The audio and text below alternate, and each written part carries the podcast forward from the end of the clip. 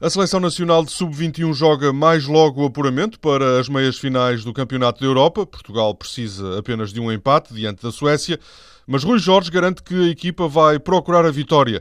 Defender o 0-0 não será boa ideia. Não faz sentido para nós estarmos a levar um jogo empatado até ao final e depois acabarmos por perder sem tempo de reação, etc, etc, o que pode acontecer. Portanto, vamos tentar ao máximo que isso não aconteça. O jogo entre o Sub-21 de Portugal e da Suécia começa às 8 menos um quarto da noite. O Benfica prepara-se para desistir da renovação de Maxi Pereira. Segundo o Diário de Notícias, a decisão resulta do descontentamento dos dirigentes encarnados com a forma como o jogador e o empresário estão a lidar com as negociações para a renovação do contrato.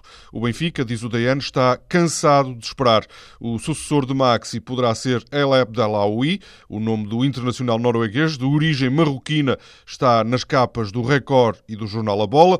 O defesa de 23 anos joga atualmente no Olympiacos. O jogo revela que Rui Vitória quer Silvio. O português está a tentar desvincular-se do Atlético de Madrid e dessa forma poderia regressar ao Estádio da Luz sem qualquer custo para o Benfica. Era uma notícia esperada. O empresário de Jackson Martínez confirmou a transferência do colombiano para o Atlético de Madrid.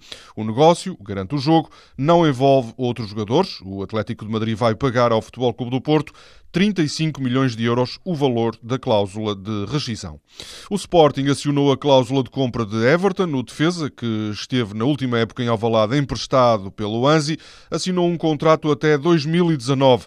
O Sporting pagou ao clube russo 1 milhão e meio de euros. A bola revela que Jorge Jesus pediu obras na academia e no estádio. O treinador quer um novo ginásio em Alcochete e mais imagens das conquistas leoninas nas paredes. No Mundial de Hockey Patins, Portugal ganhou ganhou ontem ao Brasil por 8-2, fechou a fase de grupos com três vitórias em três jogos. Amanhã, nos quartos de final, Portugal vai encontrar o Chile. A seleção sul-americana fez ontem a vida muito difícil à Itália, esteve a perder por 4-0, empatou a 3 minutos do fim. Só nos últimos instantes a Itália garantiu a vitória.